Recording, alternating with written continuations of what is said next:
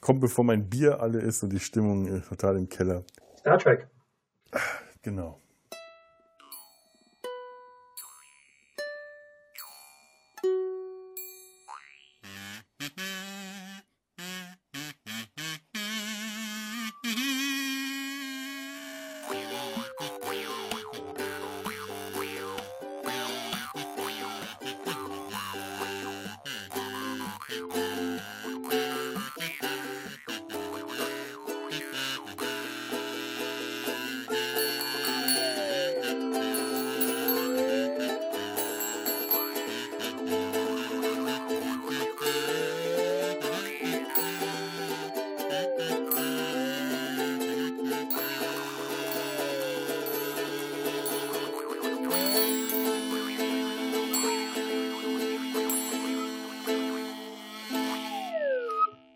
Ich habe diesmal eine unspektakuläre These. Vollkommen unspektakulär, aber ich, ich trotzdem finde ich sie gut.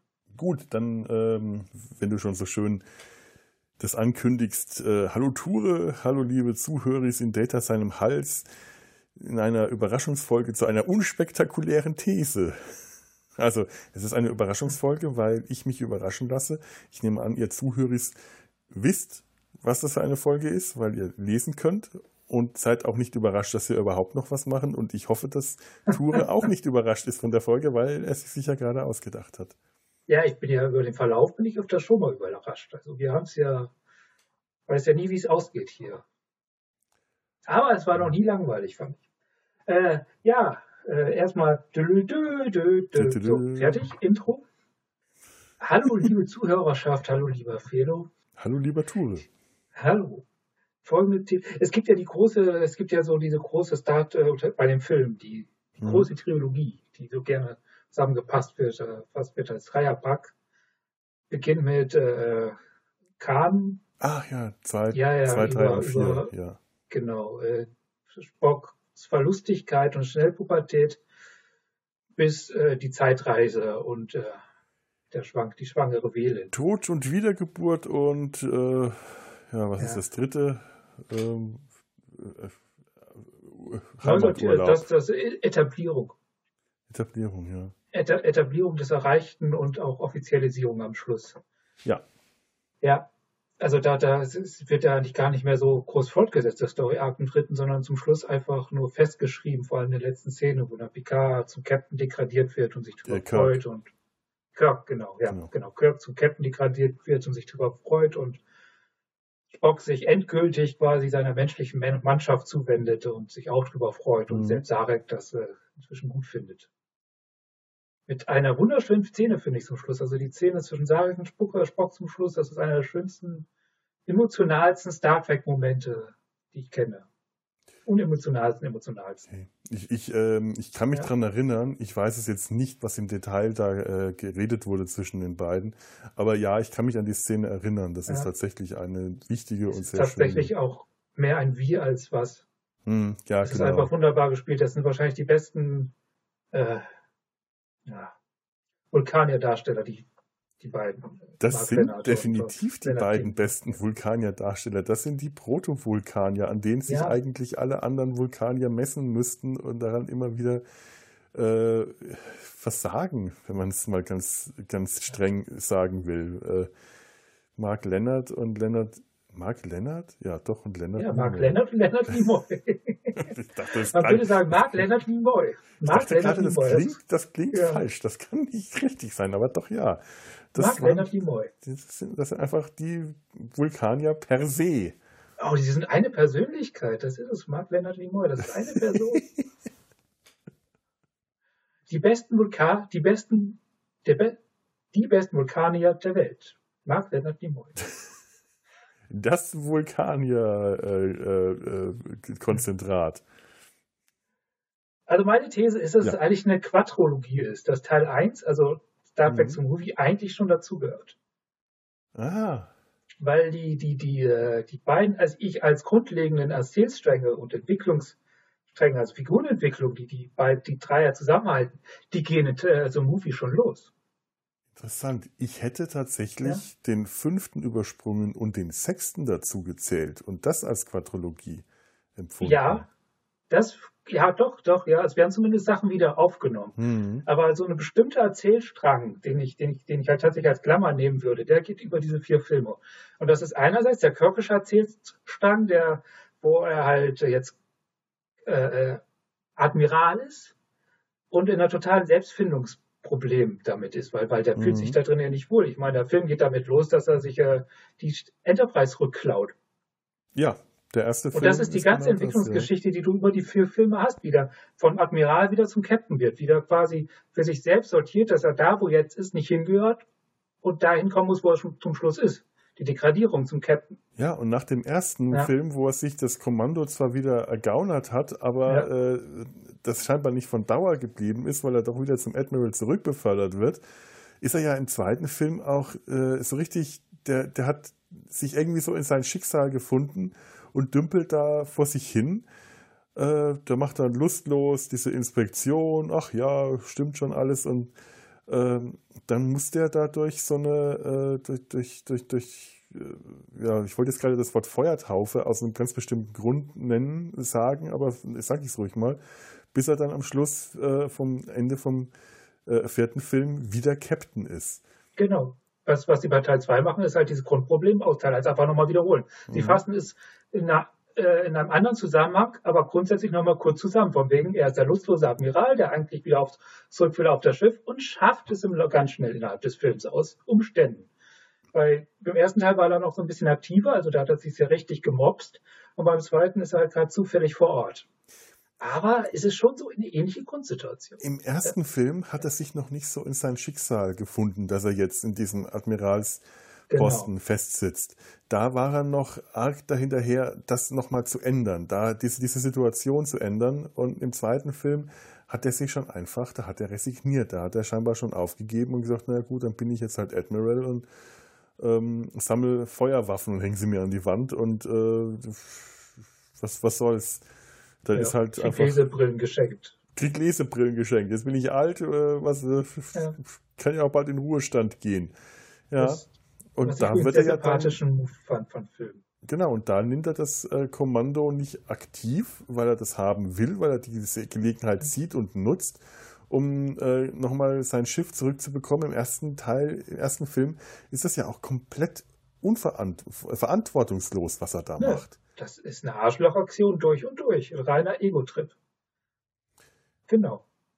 Und halt, äh, das, das ist so ein Charakterzug, den sie dann halt in Teil 2 so ein bisschen zurückfahren und dann wird es ihm halt gegeben durch Spock. Von wegen, Sie sind der Captain, ich bin hier nur der Ausbildungskapitän. Mhm. Jetzt, jetzt mach mal, mach mal richtig. Ja, Spock übergibt ja. ihm das Kommando, weil er sagt, Sie sind der, der hier eigentlich das haben sollte. Sie sind genau. der mit der größeren Erfahrung. Ähm, und das eigentlich äh, ja auch gegen Kirks Widerstand zuerst. Ja. Das stimmt, ja. Das heißt, der, der wird dann so ein bisschen wieder netter gemacht. Aber es ist schon derselbe Vorgang. Und den zweiten Story-Arc, und das sind meiner Meinung nach halt die zwei großen, die da zusammengehören, ist halt Spocks äh, äh, Hin- und Hergerissenheit zwischen seinen beiden Kulturen, mhm. den er Anteil hat. Also der versucht, äh, wir, wir erleben den ja ersten Teil in einer Situation, wo er sich voll auf das Vulkaniersein gerade einlassen möchte und es so richtig, äh, richtig bis zum Ende treiben will, aber es nicht schafft, weil ihn was halt zurückzieht. Der hat da so seinen, seinen Luke, äh, Luke Skywalker-Moment, wo er spürt, da stimmt was nicht. Und dann zu seinen Freunden rast. Aber sich trotzdem gleichzeitig nicht voll auf die einlassen kann, weil er halt noch in diesem Vulkanier-Drive drin ist. Und das ist eine Erzählung, die auch sich über alle vier Filme mehr oder weniger zieht. Mhm. So dieses äh, Hin- und Hergerissen sein, bis er am Ende halt ganz offiziell sich sagt, ich bin jetzt Teil dieser Familie und das ist, glaube ich, für ihn tatsächlich Familie und das das stellt mein Vulkanier-Sein ja gar nicht in Frage, sondern es ist nur eine, eine besondere Spielform dessen. Ich, ich habe gerade eben ja. das Wort Feuertaufe benutzt, aus einem guten ja. Grund, weil ich ähm, gerade eine Roman-Trilogie lese, das heißt leider vergessen habe, ich habe sie leider in Köln vergessen, jetzt bin ich hier äh, in Werneck, das ist äh, ungeschickt, aber ich werde sie lesen, wenn ich wieder zurückkomme. Weil der zweite Band auch tatsächlich gerade ein bisschen dröge ist. Das, das baut auf äh, Ereignissen auf, die äh, in TOS geschehen und wird aus dreierlei Perspektiven erzählt. Also nicht Perspektive in dem Sinne, äh, dass man die gleichen Szenen immer aus, äh, von einer anderen Person bekommt, sondern konzentriert sich, der erste Roman konzentriert sich auf McCoy, der zweite Roman konzentriert sich auf Spock, der dritte auf Kirk. Und es beginnt mit dem, äh, mit dem Griff in die Geschichte, dieser TOS-Folge mit Edith Keeler, wo sie durch den Wächter der Zeit zurückreisen. Mhm. und ähm, die, die haben wir auch schon mal besprochen gehabt. Ne? Genau, genau, das, genau, genau ja. das. Und ähm, äh, Spock Kirk daran hindert, McCoy ähm, daran zu hindern. Also, also am Schluss äh, wird, muss Edith Kieler sterben. Und das, was das in der Psyche, mit der Psyche dieser drei Personen ausmacht, wobei der erste Roman ganz toll ist, der erzählt nämlich auch erstmal diese erste Geschichte, die McCoy, diesen erst, diese erste parallele äh, Realität, in der McCoy quasi äh, in einer veränderten Zeitlinie im 20. Jahrhundert lebt, ja. weiterlebt die, die, äh, diese Realität, die quasi existiert, als sie plötzlich feststellen, die Enterprise ist weg, die hat es nie gegeben. Und das wird dann in dem Roman erzählt, das ist ganz toll. Aber da wird halt auch erzählt, wie das mit, äh, was das mit, mit, mit den anderen beiden in den nächsten Romanen macht, unter anderem eben mit Spock, wie er mit der, mit der Schuld, die er, also mit diesem Gewissen, der, der dann wirklich Gewissensbisse hat und eine Schuld empfindet, weil er ja quasi seinem Freund äh, das angetan hat, dass er, äh, dass, dass äh, Kirk zulassen musste, dass Edith Keeler sterben musste, die Frau, die er geliebt hat, und Spock das äh, nicht nur zugelassen hat, sondern auch ganz also aktiv daran beteiligt war. Und äh, weil, weil Spock ja als Vulkanier äh, tatsächlich Gefühle hat, nur die eben kontrolliert, weil da zusätzlich aber noch seine menschliche Seite kommt, was die Sache mit den Gefühlen noch komplizierter macht, ja. arbeitet das ganz stark in ihm. Und dann kommt dann noch ein zweiter äh, Teil dazu, in dem Spock ähm, am Ende der, der, der Serie hatte man ja eigentlich schon so das Gefühl, Spock ist mit seiner Emotionalität so ganz gut im Reinen. Der ist nicht mehr ganz so gefühlskalt, der ist ein bisschen wärmer geworden, der ist etwas emotionaler, er hat Humor, er, er, scheint sich wohl zu fühlen.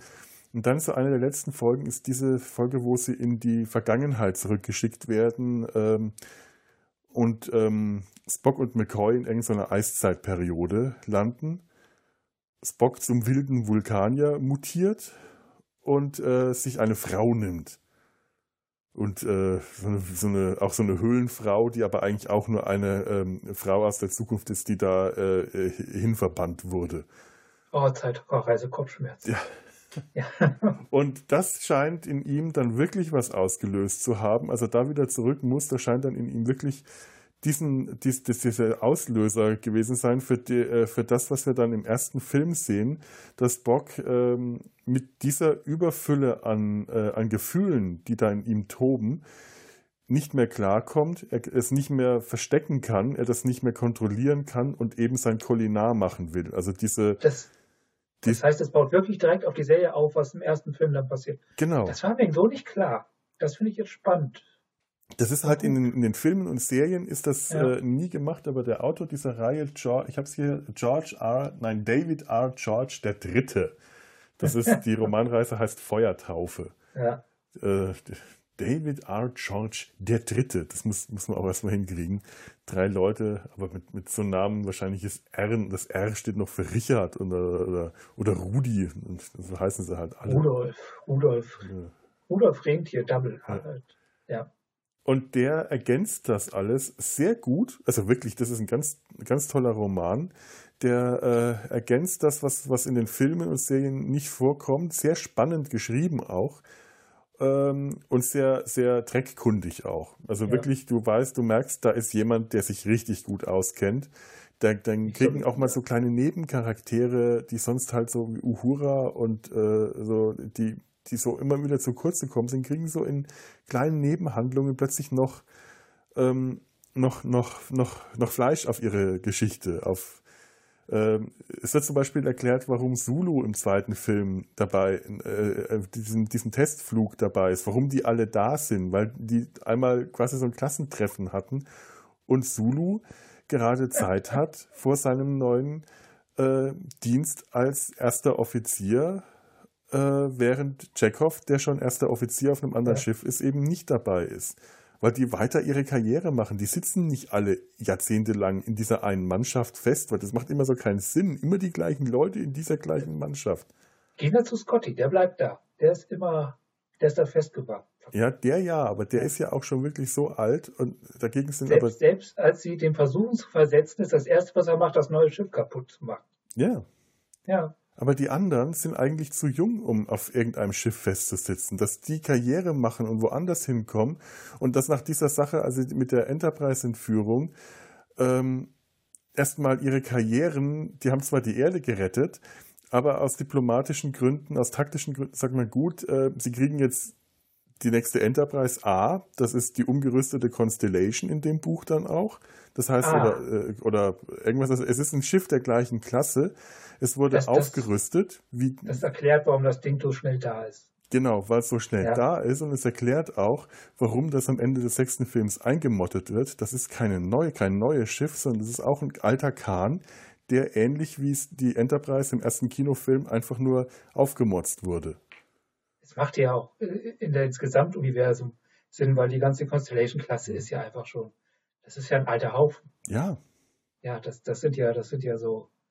Und das ja. ist doch genau das, wo sich dann alle beschweren. Wie am Ende vom sechsten Film wird gesagt, die Enterprise ist alt und die ist eingemottet, ja. aber die ist doch vor ein paar Jahren überhaupt erst neu. Und das wird halt in dem Buch schön plausibel gemacht, dass es tatsächlich nicht der Fall ist. Es ist also ein Lückenfüllerbuch. Das ist ein unglaublich gutes Lückenfüllerbuch. Das ja. wirklich, das ist ganz toll. Also und positiver Fanservice. Posit positiver, absolut positiver. Ja. Und der, da wird halt dann auch erklärt, warum das Spock äh, versucht, äh, seine, sein, mit sein, seine Emotionen unter Kontrolle zu bekommen, indem er das Kolinar macht. Und weil das dann wieder schief geht, versucht er später nochmal und nochmal, weil er, weil äh, nach, nach dem er dann gestorben ist und wieder äh, gelebt hat, muss er dann noch mit weiterem emotionalen Ballast leben, nämlich McCoy, der dann auch noch mit rein ist, was du im Film leider auch nie so richtig kriegst. Spock und McCoy teilen ja eigentlich eine unglaubliche Geschichte, dadurch, dass er sein ähm, Katra, heißt das so? Äh, ja, ich glaube in sich trägt. Dadurch, dass, dass die mal eine Person waren ja.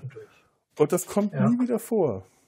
Da wird nichts draus gemacht und äh, das dachte ich, dieser Roman, der macht da was draus. Das ist echt gut. Also, und die erzählen halt die Geschichte auch noch wirklich weit. Das, das, das geht dann äh, bis zu, ja, äh, in der Regel bis zum Ende des Lebens. Was bei McCoy ja im 24. Jahrhundert ist und bei Spock ähm, ja, wahrscheinlich wieder im 23. Jahrhundert.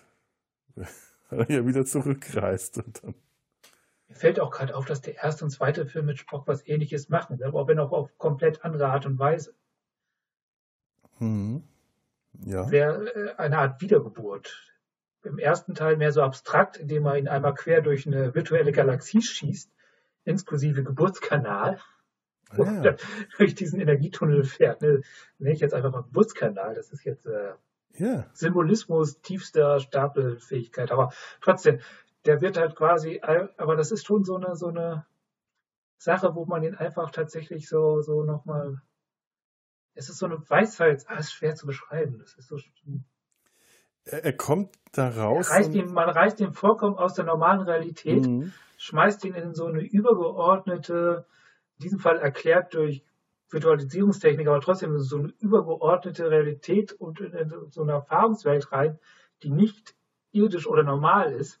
Und dann kommt er geläutert wieder zurück und ja, ja. kriegt sich so seine beiden Hälften wieder einigermaßen sortiert. Sein, und das sein, macht man im zweiten Film viel eindeutiger und viel direkter, indem man ihn einfach wirklich umbringt mhm. und dem man einen kompletten Neustart ermöglicht. Ja, also da im ersten Film mit seiner Raumanzug da nach Vicha, in, in Vicha hineinfliegt meistens. Genau, ja. Mhm. Ja, das ist, das wäre das, wäre das ein Fantasy-Film, wäre das so ein, äh, ich meine, halt ihn durch die Sphären der Götter geschickt oder so, weißt du? Das ist so, so eins zu eins dieselbe Mechanik. Oder auch bei religiösen Erzählungen, wo, wo man dann halt in so übergeordnete Dimensionen kommt, wo die Götter und Engel herrschen. Das ist so die Mechanik bloß halt auf Science Fiction erklärt. Mhm. Gemünzt. Und raus kommt jemand halt mit einem neuen Erfahrungshorizont und ja, das, ist, das ist das, was man eigentlich mit äh, Cisco auch macht. So über lange Strecke. So seine, seine Erfahrung, oder auch schon in der allerersten Folge, seine Erfahrung mit seinen, mit seinen, mit seinem bis dahin unbekannten Familienzweig. Mit den, ja, ja, stimmt. Den, den nicht Gründern, sondern die, mit, mit den Propheten. Die, die, Propheten, ja, ja, ja. Ja, ja genau. Da wird er ja auch. Äh, Mutti. Ja, in, in übernatürliche Erfahrungswelten gejagt, also quasi durch die Sphäre der Götter und hm. langfristiger bei ihm, weil man hat ja auch mehr Zeit und so, kommt halt ein geläuterter, neu sortierter Cisco heraus, der dann halt aufsteigen kann. Hm. Ja, ich meine, äh, ja, das, das, funktioniert ja bei Spock auch dann ähnlich. Genau. Das ist eine Leut jedes Mal eine Läutungserfahrung. Einerseits diese, diese Erfahrung ähm, dem riesen Reacher-Raumschiff und die Todeserfahrung. Also das heißt, der zweite Film nimmt eigentlich ganz viel, was im ersten schon passiert, bricht es aber wes auf wesentlich offensichtliche Erzählstrukturen runter und auf viel direktere Erzählungen runter. Auf etwas, was leichter zu verdauen ist, auf ja, leichter genau. verdaubare Häppchen. Man, man, muss, man muss auch äh, Kirk nicht mal als Arschloch ertragen, weil das in dem Moment nicht mehr ist. Ja.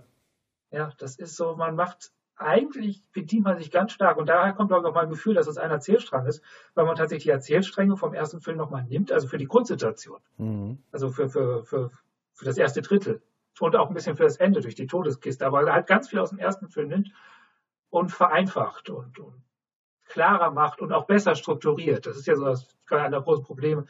Probleme, ich mag den Movie ja, ich mag den ersten ja. Also, aber der ist halt als Erzählung nicht so wirklich klasse. Das ist mehr so ein Schaufilm.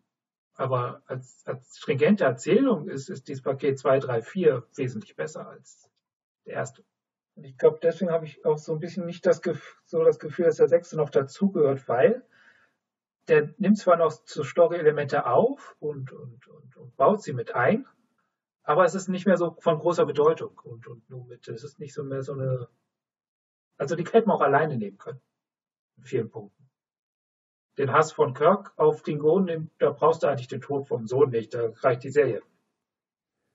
Ja, das stimmt natürlich. Also ja. das hätte auch tatsächlich ohne äh, den Sohn, der Sohn, äh, sein, sein Hass auf die Klingonen, was seinen Sohn getötet haben, der wirkt auch in dem Film deplatziert, einfach weil es zu lange her ist. Ja. Und Kirk das in den, äh, im, im, dritten und vierten Film so schnell weggepackt hat, der hat das so schnell emotional scheinbar schon weggesteckt, dass man dann nichts davon mitbekommen hat, dass es einfach seltsam wirkt, dass dann äh, zwei Filme später plötzlich äh, er, er, dann, er dann plötzlich doch einen tiefen Hass empfindet auf die Klingonen. Sie haben meinen Sohn getötet, aber im fünften Film äh, trinkt er mit den Klingonen äh, äh, Stößchen hier auf der Enterprise-Brücke, weil sie gerade Gott besiegt haben. Ja. Äh, das, ja, beim vierten kann man, glaube ich, einfach noch sagen, der ist einfach noch so eingespannt mit dem, was gerade passiert, dass er noch gar nicht so richtig keine Möglichkeit kann, hat, es zu verarbeiten. Genau. genau. Und daraus kann man dann auch wieder einspinnen, dass er es nicht wirklich verarbeitet hat und deswegen so emotional negativ äh, unterwegs ist. Das stört aber der fünfte, da hast du recht, aber der stört sowieso. Ja, aber sogar I das. Like kann, der, ja, der, der, ja, der fünfte ist ein Fremdkörper. Ja. Wenn der fünfte nicht wäre, man hat stattdessen den sechsten hinten dran gemacht, dann wäre die, dann, dann wäre es eine äh, Quintologie geworden. Dann ja. wären es fünf Filme in Reihe. Weil dann hätte man tatsächlich genau das erzählen können. Kirk hatte einfach keine Möglichkeit gehabt, den Tod seines Sohnes emotional zu verarbeiten. Ja. Das, der hat dieses Trauma noch nicht äh, verarbeiten können. Das gärt in ihm. Und in dem Moment, wo er äh, im, im, ungünstigsten Moment, wo es wirklich drauf ankommt, bricht das dann in ihm raus. Da, wo es jetzt äh, staatsgeschichtlich wichtig ist, mit den Klingonen zusammenzuarbeiten und es eben nicht nur eine kleine, eine vermeintlich kleine Geschichte ist, wie wenn sie da dieses, wenn sie, wenn sie Gott besiegen müssen, sondern es halt wirklich eine große politische Sache, eine Perestroika gerade passiert, äh, die Wende, äh, da bricht dann in ihm plötzlich der alte Hass wieder raus, weil er es nicht verarbeiten konnte. Da kommt das ganze Trauma wieder hoch. Also vielleicht ist es gar nicht so schlimm, dass der fünfte Film dazwischen ist, äh, aber er, er unterbricht das Ganze. Ja. Ja, der unterbricht vieles. Also der ist wirklich, ich finde den fünften Film tatsächlich, stilistisch gesehen, ist der erste einfach ein Fremdkörper, weil alles einfach ganz anders aussieht. Mhm. Zumindest die Kleidung und so. Ja Da passt der fünfte besser rein, aber von der, vom Erzählstrang her ist er einfach so komplett eigen. Ein relativ eigenes Ding. Oh, ich habe letztens ein schönes Meme gesehen, dass da, da fiel, mir, fiel mir Dinge wie Schuppen von den Augen. Da hat man das Bild von Kirk gesehen, wie er fragt, warum Gott ein Raumschiff braucht. Und drunter ist Cisco.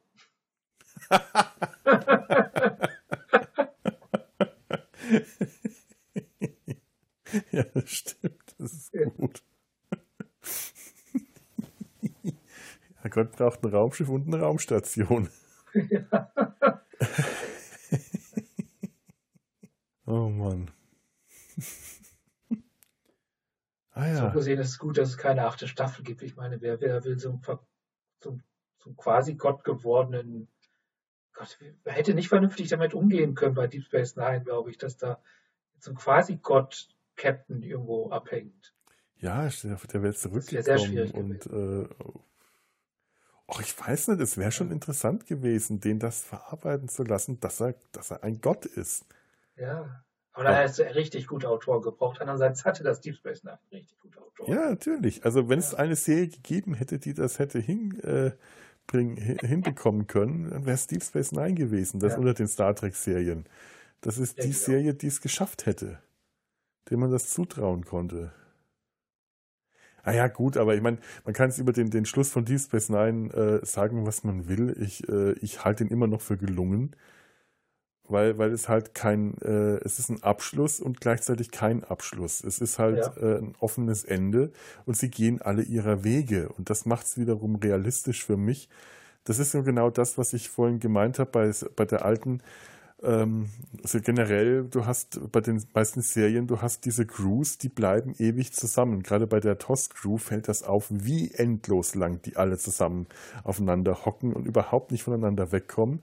Und wenn man aber genau hinschaut, merkt man eigentlich, dass die immer wieder ähm, ist, ist schon auseinandergegangen sind. Gerade am Anfang vom sechsten Film ähm, ist äh, Uhura, glaube ich, äh, unterrichtet Scotty mhm. ist, äh, hat sich gerade ein Boot gekauft, der scheint schon so gut wie im Ruhestand zu sein.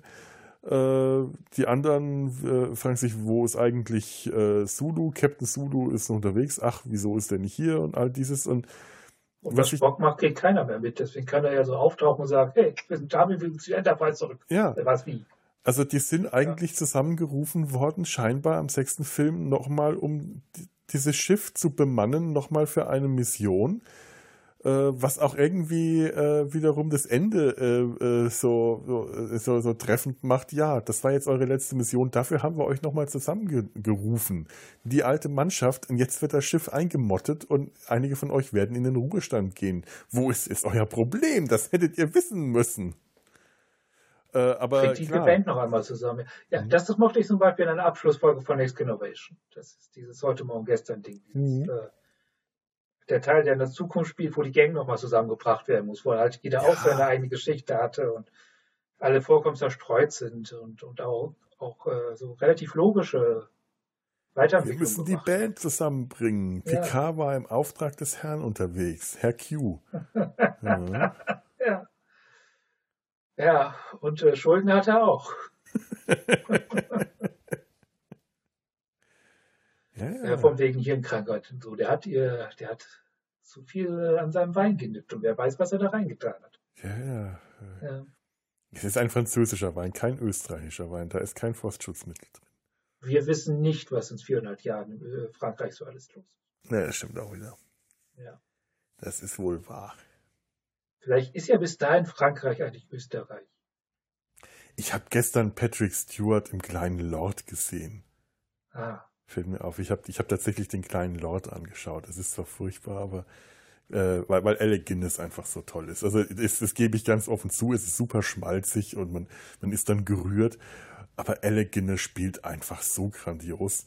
Äh, aber Patrick Stewart spielt damit. Das vergesse ich jedes Mal. Der spielt den, den Stallmeister äh, mit, mit so einem dicken, rauschigen, äh, schwarzen Backenbart. Da war der noch ziemlich jung. Äh, toll. Super, hat mich sehr gefreut gestern. Hat, hatte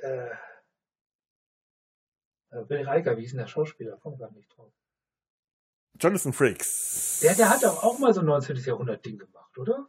Fackeln im Sturm, ja, ja. Ja, hätte man da nicht so ein Crossover machen können, der kleine, äh, kleine Fackel im Sturm oder so?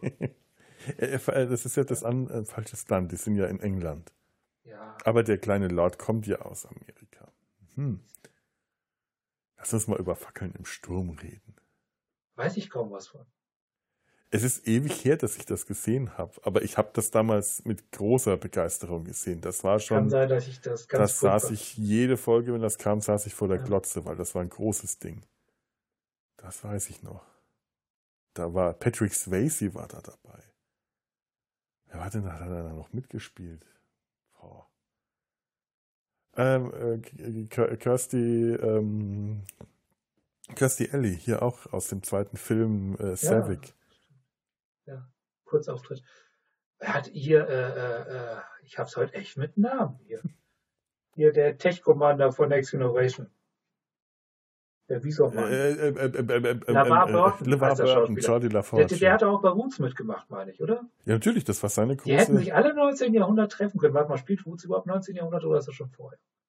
Puh. Ich, ich würde es mal ins 19. Jahrhundert verlegen. Ja. Also so lange ist die amerikanische Geschichte ja nicht. Das könnte schon stimmen. Ich, ich, ich lehne mich jetzt mal aus dem Fenster, ich weiß es nicht. Ja, aber das war ja seine große Serie, mit der der schon ein richtiger Star war, bevor ja, das Star Trek kam. Also das war, ähm, weißt du, von wegen Patrick Stewart hat sich immer äh, äh, groß getan, er hier Shakespeare-Schauspieler. LeVar Burton war ein TV-Star von einem Kaliber, Lesen. wo die anderen gar nicht rankamen, was die Bekanntheit anging. Eine sehr erfolgreiche, ich glaube, die läuft ein Stück weit noch, noch bis heute. Hm. So eine Vorlese-Leseshow ja. der auch immer verknüpft ist noch. Ja. Ich, ich habe letztens auf YouTube so einen Beitrag gesehen, da hat er in seiner TV-Show Werbung für Next Generation gemacht. Ja, so ja. Set-Tour und so. Ja? ja, ja, ich erinnere mich. Ja, ja, das habe ich auch irgendwo gesehen. Ja, cool. Jordi LaForge. ja. Ja. Unser liebster Tech-Nerd. Aber wenn wir jetzt neben Dreckigkeiten äh, in Data seinen Hals machen, die nicht in Science Fiction sind, das, das, dann sind wir direkt wieder im Sumpfkonzept. Also ja. Fackeln im Sturm und Roots. Da müssen wir einen guten Grund finden, dann machen wir das im Sumpf. Wollte ich gerade sagen, dann machen wir das im Sumpf. Ja. Wir können auch über Cheers reden. Da ist auch Kirsty Ellie dabei, da ist äh, ähm, äh, Fraser dabei, also ähm, na, der, der ja im Stimmt, der hatte, ja, der hatte ja auch mal einen Cameo-Auftritt. Der hat einen kleinen Cameo-Auftritt in dieser ja. Déjà-vu-Folge. Da ja, hatten die den auch die, einfach nur. Raumschiffe gegeneinander fliegen, ich glaube, zehnmal genau. in der Folge oder so, ja. Und da hatten sie, ähm, ich komme jetzt auf seinen Namen nicht, ihn einfach aus dem Cheers-Set nebenan geholt. Weil das wurde nebenan, wurde Cheers produziert und sie haben überredet, dass er für einen kurzen Cameo-Auftritt rüberkommt, sich eine rote Uniform anzieht. Deswegen hatte der auch einen Bart. Kelsey Grammer, weil der zu der Zeit gerade in Cheers hatte Fraser gerade Bart getragen.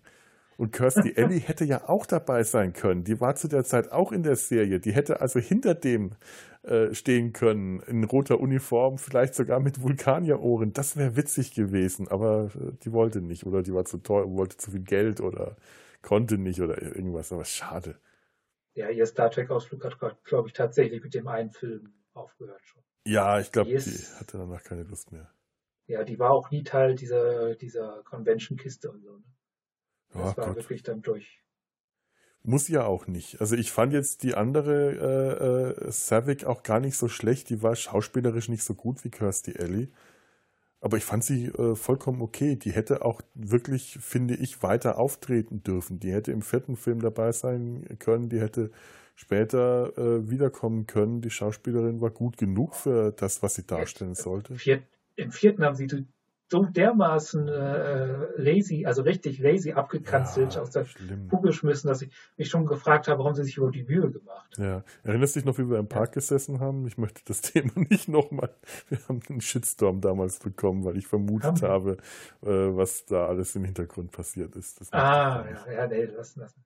Nee, es war einfach, es war rein erzählerisch war es einfach nutzlos. Man hätte es auch einfach tatsächlich einen Nebensatz sagen können, die bleibt jetzt hier oder einfach ignorieren können. Ja. Die, die, hat ja nicht so die große feste Position der Crew gehabt, die war halt einfach irgendwie da. Ja, die war ja zu dem Zeitpunkt nicht mal Teil der Crew. Die war ja, da schon auf dem anderen Schiff. Ja, also es war gar nicht so, so von Relevanz, was mit der jetzt ist. Eben. Na ja, gut, dann hat sie aber nochmal äh, die Schauspiel nochmal Gage gekriegt für die paar Szenen, ist ja auch, hat sie ja vielleicht was von gehabt. Ja, ja. so eine Riesengage wird das wohl gewesen sein. Wird wahrscheinlich für die Busfahrt gereicht haben. Vielleicht hat sie Gage dafür bekommen, dass sie halt nicht drauf besteht, nochmal nicht weiter verhandelt, wer weiß.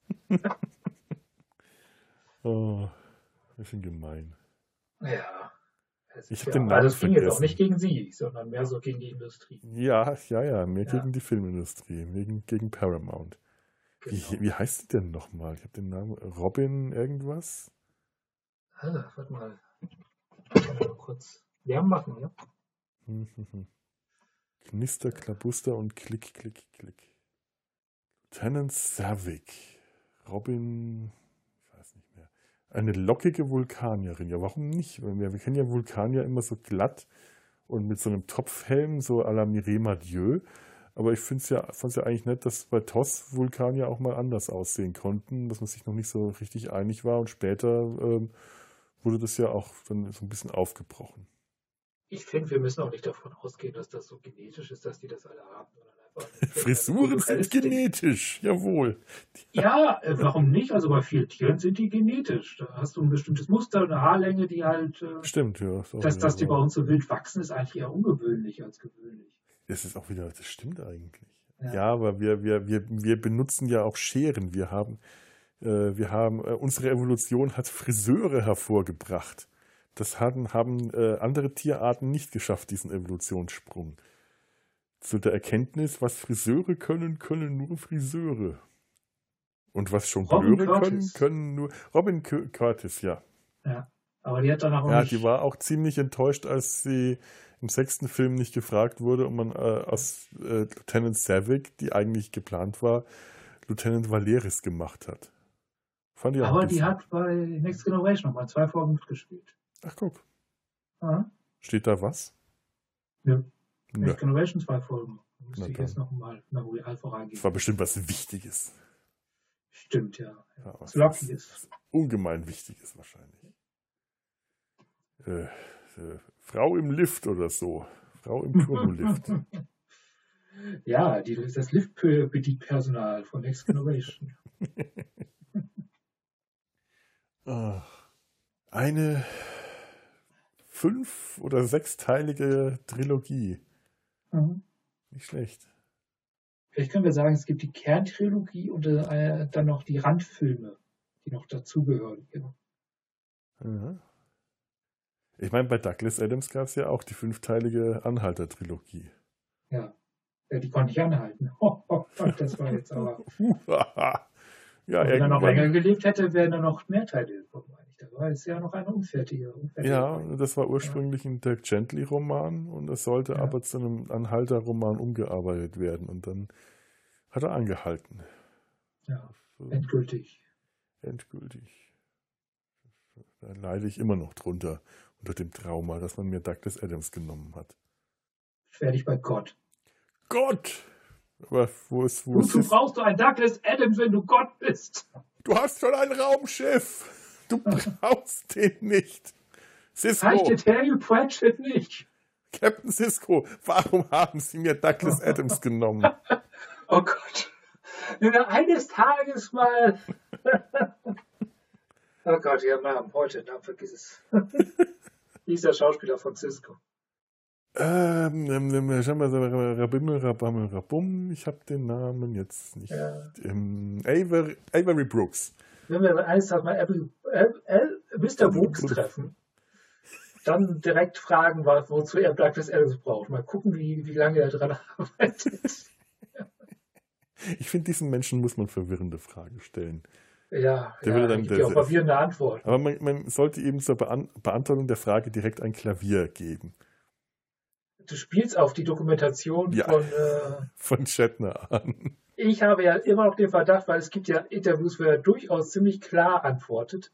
Und äh, sagen wir mal auf die Fragen, die man ihn auch stellt, ich glaube immer noch, dass der Chat mal getrollt hat. Natürlich hat der Chat ja. getrollt. Der mag verrückt sein, Avery Brooks, aber ja. der ist nicht so verrückt. Hat ja. genau gewusst, was er da der macht. Hat, der, hat, der hat keinen Bock gehabt. Das ist, glaube ich, das, das erleben wir da gerade. Definitiv fand er die ganze Nummer scheiße. Ich, ich mache doch hier nicht den Affen für den Ego-Trip von Bill Shatner. Der soll mal schön schauen, was er davon hat. Ich, also, es sind so ein paar Figuren. René, aber ja, schon, oh Gott, der ja. hat auch noch so einen ganz französischen Namen. Der René, dem traue ich das auch zu. Also wenn, wenn man den auf dem richtigen oder falschen Fuß erwischt, da gibt es eine Lege wunderbarer äh, Con-Aufnahmen, wo der auch so richtig. Der war, der konnte sowas auch gut, ja. Ja, ja, wo er richtig einfach vor sich hin. Aber charmant, das ist so der Unterschied. Man, man hat so, man merkt, dass das Gegenüber merkt, dass es jetzt verarscht wird, aber auch Spaß dabei haben darf. Also mehr so eine Art Spiel. Ja, der, der, hatte, einen, der hatte einen ganz anderen Charme als ja. Avery Brooks hat so ein bisschen diesen äh, so einen ähm, hölzernen Charme, aber weißt du nicht ein Stück Holz, sondern ein poliertes Stück Teakholz. Ja. Das ist ein. Tut weh, wenn du dagegen rennst. Ja, genau. Aber ja. es sieht unglaublich elegant aus. Ja. Und es ist nicht einfach nur ein Klotz. Klotz, Klotz, Klotz ist besser als schlecht, ist toll. Oh ich, ich kann nicht ich merke, anders. Es, ist, äh, es kippt gerade, es kippt gerade. Ich, ich kann nicht anders. Ich bin momentan so auf Ren und Stimpy. Klotz, ja. alle lieben Klotz, verschreien sie Pitz und Potz. Ich habe geschworen, bei den guten Stellen mit den Füßen zu stampfen und ganze Passagen auswendig zu lernen und an unpassender Stelle aufzusagen und bis zum Ende meiner Tage ungewaschene Lederhosen zu tragen, bis ich der einst in die Grube fahre. Ren Stimpy ist diese Art von Serie, würde sie in einem Streamingdienst vorkommen, würde da stehen, Sie haben diese Serie geschaut, diese Serie wird Ihnen auch gefallen. Und ich musste es verneinen. Garantiert. Das ist so eine Serie, die du einfach nicht einordnen kannst. Und die könnte kein Streamingdienst richtig einordnen. Ja, ja, und ich weiß was nicht. Ich halt, was ich meine, ist halt, ich, ich gucke halt ganz viel, was Leute, die wenn uns Simply gut finden, garantiert auch gut finden. Also ich, ich schlage schon irgendwie in diese, diese Kerbe rein, wo man Ren und Stimpy findet, aber ich mag die Serie nicht. Die müsste mir auf dem Papier gefallen, aber ich habe da nie einen Zugang zu gefunden. Ja, das kann ich sehr gut verstehen. Kann ja. ich sehr, sehr gut verstehen. Ja, ja. Wenn uns dem Ren Hoek. Ren Hoek, ähm, der Verwandt, nein, das lasse ich. Den, den, den, den, den Hoek, Hoeker Witz, den hebe ich mir auf für, wenn, wenn das Wetter so schlecht ist, dass mir nichts Besseres mehr einfällt. Jan Hoek, der kleine Bruder von Bernd Hoeker. Die sehen auch noch ähnlich aus. Ja. Nee, ich war Und da Stimpy ja mehr ist so. Elton. Oh Gott. Echt? Jetzt deutsche Comedians auf amerikanische. Ich weiß. Wird es als äh, Zeichentricksszenen angewandt. Ja, ich weiß. Wir sind hier. Äh, es, es, es geht dem Ende zu, habe ich das Gefühl. Wer, wer ist dann Rocco? Rocco. Ja. Und wer ist die Kuh? die, die Kuh. Heffer, keine Ahnung. Ja. So weit habe ich nicht nachgedacht. Ja, ich glaube, Heffer ist schwer. Nee, das, das habe ich so geschaut. So Roccos modernes Leben und die Biberbrüder ja, und ja. Ja, Ren und Stimpy ist ganz schön drüber. Ich glaube, die würden auch heute mit den Warnmeldungen, äh, da, da, würden mehr Warnmeldungen Vorsicht beinhaltet und dann würde die ganze Seite vollstehen, wovor alles gewarnt wird, wenn man diese Serie anschaut von äh, Gewaltdarstellungen über sexuelle Inhalte verdeckt. Schlecht verdeckt. Naja, egal. Ren und Stimpy kommt später.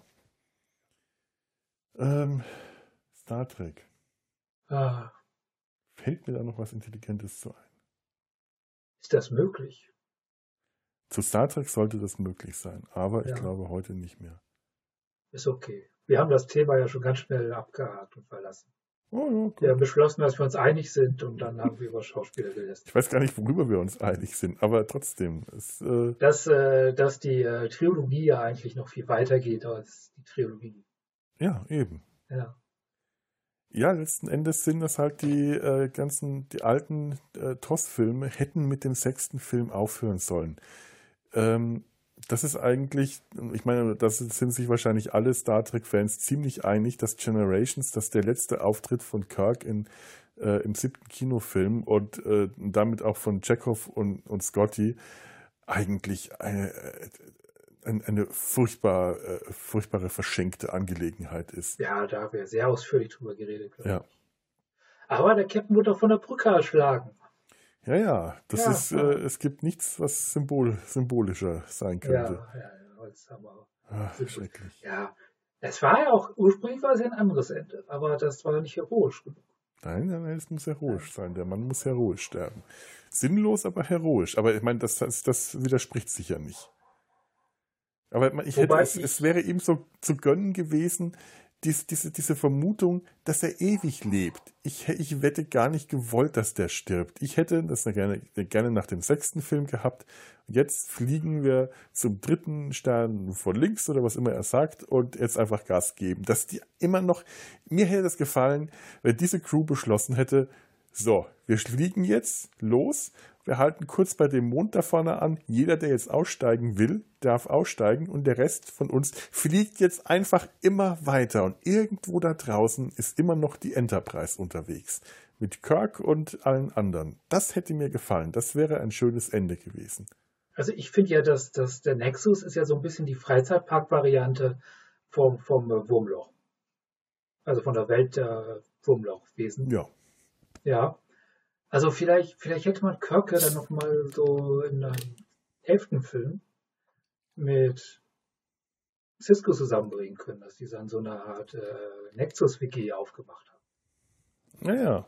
Ja. Die Nexus-WG, oh Gott, komm ja nicht mit WGs an. Ich höre hier ständig äh, Radio-Comedy, Politiker-WGs in Radio-Comedy. Das ist unerträglich. Radio, gibt's das noch? Ja, leider. Im, im, Esszimmer meiner. Eltern gibt's das. Ah, ja, bei meinen Großeltern auch noch, das Küchenradio, das ständig dudelt. Ja. Ja, ich meine, eine Captains-WG, dass da noch niemand auf diese brillante Idee gekommen ist, daraus eine Comedy zu machen. Und wir hoffen, Die Captains. bringt niemanden auf Gedanken. Das ist schrecklich. Ja. Ja. Wer hat schon wieder die Kaffeevollautomat nicht sauber gemacht? Alles voll gekrümelt hier. Ich glaube, Picard ist der, der mit dem Putzplan um die Ecke kommt. Fest von überzeugt. Ja, ja, Ja. garantiert. Oh Gott, nee, nee, nee, nee, nee, nee, nee, nee. nee, Wir nee. brechen das jetzt hier ab, sonst. Nee, nee, bitte, Es geht um Untiefen. bitte nicht. Untiefen, ich sage es euch. Untiefen, äh, Untiefen. die nicht mehr. Ja. Das, das, das schlammige Untiefen. Schrecklich. Ich höre auch schon die Hunde bei dir bellen. Ja, ja, die Hunde jaulen und die Dorfbevölkerung versammelt sich da draußen schon mit brennenden Mistgabeln vor, äh, dem, äh, vor dem Schlosstor, weil sie wissen, worüber wir jetzt reden, um uns äh, in, in, die, in die Mühle zu jagen und so. Äh, nee, nee, das ist nicht gut. Nee. Ah, aber es war eine schöne, spannende Aufnahme heute. Hat Ja. Spaß gemacht. Das war schön. Das, das war mal heute richtig stammtischmäßig. Fand ich gut. ja, so Können muss, so muss Ja. Star Trek, finde ich, sein. Stammtisch. Ja, aber das ist, finde ich tatsächlich charmant an diesem Format, was wir immer mal aufgemacht haben, dieses Mhm. Zufallsformat.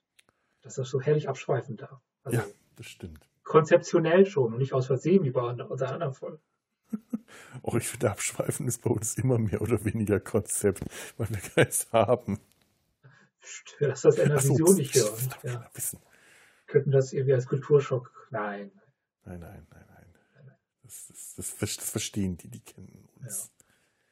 Ja. dann bedanke ich mich bei dir. Ich mich bei dir. Das war wirklich mal wieder sehr schön.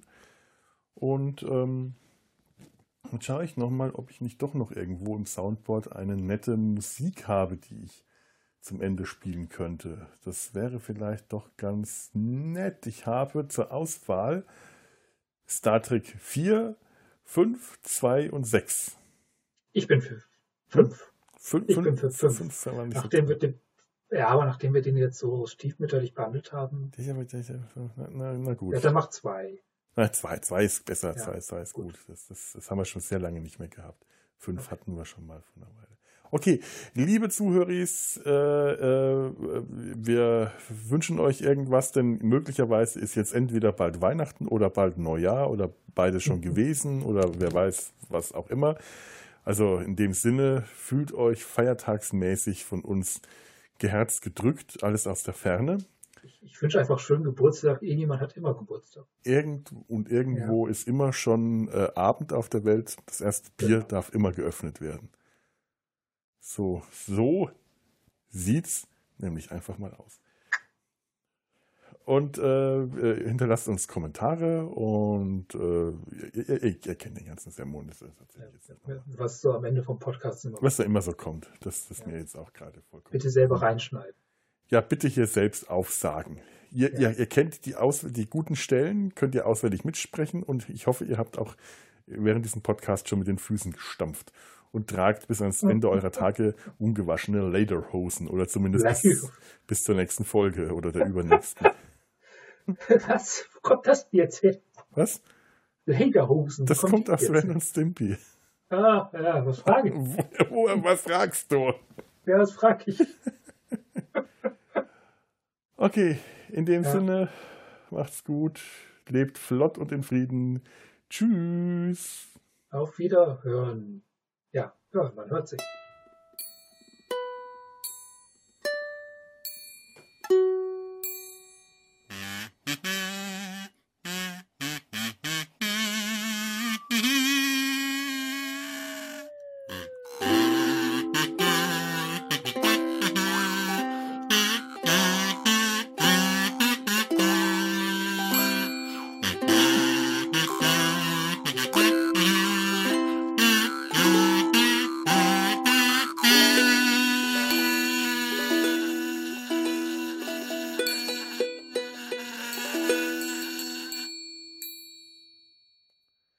Jetzt spiele ich nochmal dir die 5 vor, damit du weißt, was du verpasst hast. Vielleicht schneide ich die einfach an den Anfang.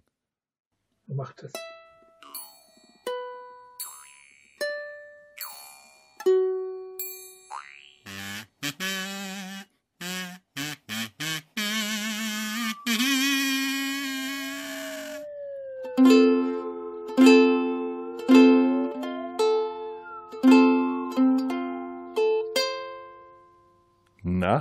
Kommt da nicht Das rüber. ist wahrscheinlich der sommerlichste Tune, Tune den du hast.